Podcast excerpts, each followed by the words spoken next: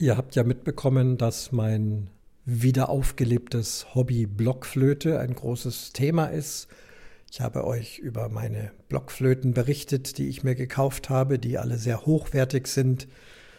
Ich habe möglicherweise in diesem Podcast, das weiß ich zum heutigen Zeitpunkt noch nicht, aber ich nehme es mal an, dass ich das tue, auf verschiedenen Blockflöten etwas vorgespielt. Meine allererste Blockflöte bekam ich als Kind in München. Ich glaube, ich war noch nicht in der Schule. Ich war wirklich noch, also allerhöchstens Kindergartenalter. Und da saß ich also unterm Tannenbaum, habe Geschenke ausgepackt und da gab es meine erste Blockflöte, die mir meine Mutter geschenkt hat.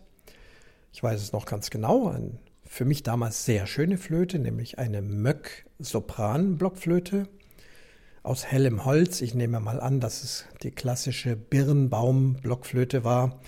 Das, was man so als Schulblockflöte so äh, kennt und bezeichnet.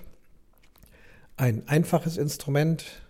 Heute habe ich bessere Instrumente. Würde ich auf einer Schulblockflöte spielen, dann klingt das auch eben wie eine Schulblockflöte schön brav, ein Klang, den viele Leute auch gar nicht so mögen, den viele Leute auch furchtbar finden, weil sie es meistens als fast traumatisch empfinden, denn viele mussten Blockflöte lernen und die allermeisten haben dann auf so einer Möck Birnbaumflöte gelernt und es dann vielleicht auch wieder sein lassen.